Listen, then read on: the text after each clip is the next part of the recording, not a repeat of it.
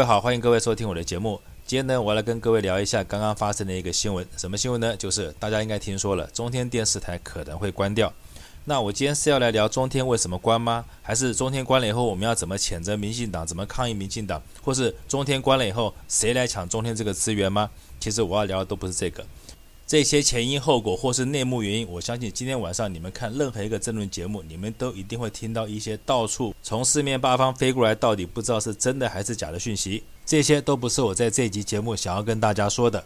那我想要说什么？其实我想先告诉各位的就是，希望大家听到这个新闻以后，先不要感到生气，因为从民进党执政到现在这么多年，我们是不是应该早就看清也习惯了民进党这个不要脸的政权本质，就是。不管任何事情，只有他可以做，而别人不可以做。就算他以前着实的经非，他昨天反对的，今天他开始做了，但是呢，他也要想尽办法强迫大家相信说。反正他就是对的，他永远不可能错。而且呢，他不但没有错，还要去强制打压以及去限制那个反对他，而且呢，指责他昨是今非的那个人。这就是民进党最下贱无耻、最不要脸的核心价值。所以我觉得不需要跟他生气，也不要跟他争论，也不要跟他吵。他要做就做，因为其实这个幕后最大的指使者，大家以为是谁？以为是什么苏贞昌？以为是什么谢长廷？以为是新潮流吗？我可以告诉各位，其实都不是。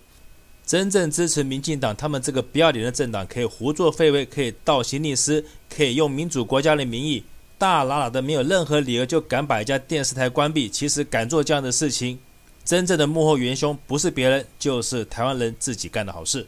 我这样说，我相信大家就明白我的意思了。要是没有那些蠢笨如猪的台湾白痴们，他们支持民进党这个畜生政府。那民进党他们怎么敢这么肆无忌惮、明目张胆的就把一家民主电视台给关掉？要是没有那群白痴、蠢笨如猪、混蛋、王八蛋年轻人，你们去支持民进党什么顾主权、爱台湾？民进党又怎么敢把他们一天到晚挂在嘴边上、代表言论自由的一个机构说关就把它关掉呢？所有的事情都是因为台湾有一大群蠢笨如猪，而且混蛋王八蛋的白痴们，他们支持民进党，所以才造成今天的结果。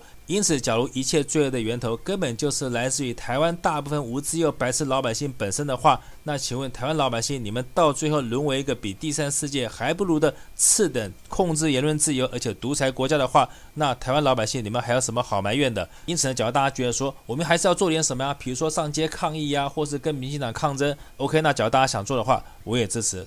只不过我想先提醒大家，就算这样做，我相信结果也绝对不会是你们想要的。不但不会是你们想要，而且我相信一定是不了了之，而且草草收场。我甚至都可以猜想到，假如有任何委员他想在行政院就这个议题对苏光头产生质询或是攻击的话，苏光头他会怎么回答？他一定会说那是 NCC 的决定跟 NCC 的事。那假如这个委员他还傻傻的再跑去问 NCC 的话，NCC 保证会回复他说那是行政院的事情。两方面互推皮球，保证一定是行政院输光头他的标准作业模式。因为只有这样子，就像一杯水一样，把水倒过来倒过去，等到时间久了以后，这个水的分量一定会减少。他们的策略就是把这个新闻的热度拖到最后，等到这个新闻冷掉了，台湾民众对这个事情的关注度也就自然会冷漠了。这就是民进党这个不要脸的政权，他们最想要了。只要民众一感到冷漠，他们就会觉得。中天电视台关了，跟我到底有什么关系？只要这种念头一出来，那中天电视台不关才是奇怪的一件事情。所以我觉得，假如既然已经关定的话，我们不如来讨论说它。关了以后，他到底怎么做才可以继续延续这个新闻的报道方式，以及可以让老百姓他如何可以看到真正的新闻，而不是被民进党一手垄断所有的新闻媒体跟言论自由这样的方式比较好？那要怎么做呢？其实我的建议方法很简单，只有一条，反正现在网络这么发达嘛。NCC 要是现在禁止你在无线电波的平台上播放新闻的话，那很简单，你就把中天新闻台改成中天网络自媒体台，所有的模式、所有的 logo、所有的新闻从业人员你都不要换，你就把它改成一个类似自媒体的形态，在网络上播放。我相信你的观众群应该还是不会流失多少。反正，在网络自媒体时代，所有的新闻跟讯息都已经碎片化，没有办法整合成一个统一的讯息跟想法。所以呢，你只要把它改成用网络播放的方式，我相信你的观众群是多少就还是多少，它不会流失的。而只要这些观众群还在的话，就算 NCC 它不发新闻执照给你，那又怎么样呢？损失的只是旺旺中天集团你在新闻广告电视收入这一块。你的广告收入会暂时减少而已。但是呢，你的观众群不会变，只要观众群还在，我相信旺旺集团，你要是坚持下去的话，中天电视台总有一天会有翻身的机会。说到这边，希望我这样的说法能让所有关心这个新闻事件，还有所有关心台湾言论自由的听众们，大家先松一口气。当然，我刚刚虽然说我们不要生气，也不要去抗争，但是并不表示什么都不用做。那我的做法是什么？我的做法很简单。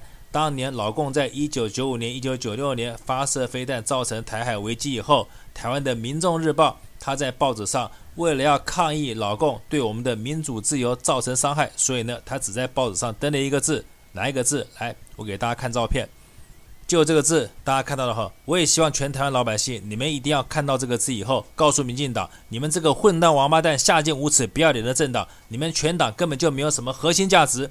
因此，唯一反击修理民进党这个垃圾党，他的办法就是在网络上到处散布民进党。你们只够资格匹配一个字，哪个字？就是这个字。你们只配被全台湾老百姓干掉而已。接下来我要说的就是蔡饭桶，你在国庆演说的时候，你说二零二零年台湾会推动新的三大经济策略，但是当我看完你这个所谓的新的三大经济策略的内容以后，我发现当年你信誓旦旦说会对台湾经济好的新南向政策，为什么在这次国庆演说中的经济政策中，你不但提都不提，讲都不讲，好像新南向政策就从来没有发生过，完全让它消失得无影无踪呢？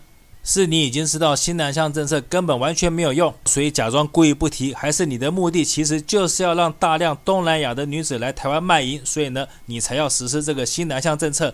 你难道是他妈的因为自己绝子绝孙，所以呢，你希望台湾人口增加，所以才找这个办法？假如是的话，那你就赶快鼓励你们那些民进党的变态色狼官员赶快去消费，以增加台湾的经济活动量。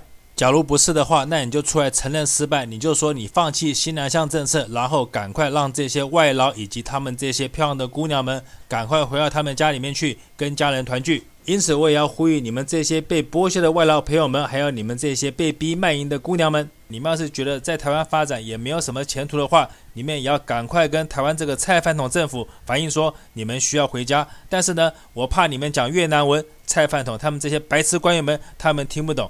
因此，今天我要教各位一句“你可以回家吗”这句越南话。那我也鼓励这些外劳朋友们，尤其是越南的朋友，你们要是碰到菜饭桶，你们一定要教他讲这句越南话，因为你们教会他了以后，他才能听得懂你们的需求是什么意思，然后他才会协助你怎么样可以回家。所以呢，话不多说，接下来我就要赶快教各位越南话。你可以回家吗？该怎么用越南文讲？而菜饭桶，你一定要竖起耳朵，好好的把这句话听清楚。